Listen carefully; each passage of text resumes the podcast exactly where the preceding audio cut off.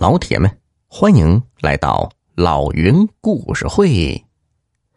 今天故事的名字叫做《这一件当品不一般》。每个人都会得到他人的帮助和关爱，莫要习以为常，甚至等到失去了才懂得珍惜。要知道，金钱、事业失去了可以从头再来。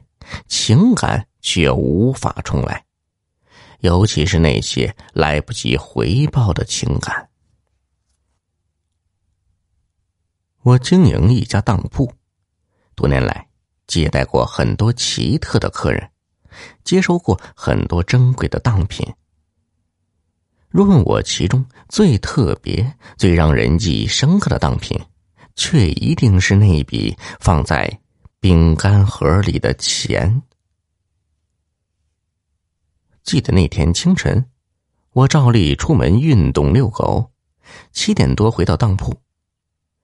当时天刚微微亮，我掏出钥匙正准备开门，突然觉得手上的狗链一紧，我的狗发出阵阵低吠声。我顿时警觉起来，扫视一圈，发现柱子后面有一个人影。我便高声喝问：“你要干嘛？”人影是畏畏缩缩的现身，是一个瘦削的中年男子。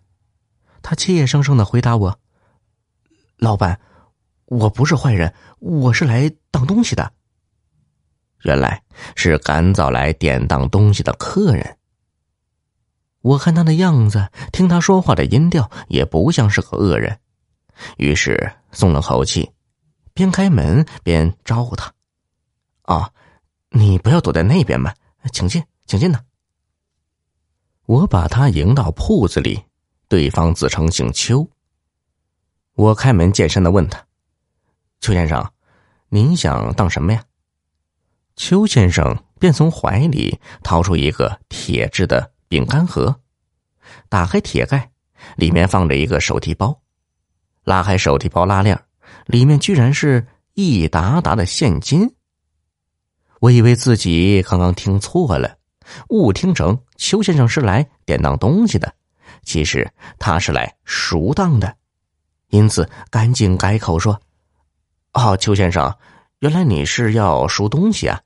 呃，麻烦您把当票一起给我。”但邱先生却摇了摇头：“老板，我不是赎当。”我是来典当的，我一时没反应过来，我没有看到任何可以当的东西，难道要当饼干盒？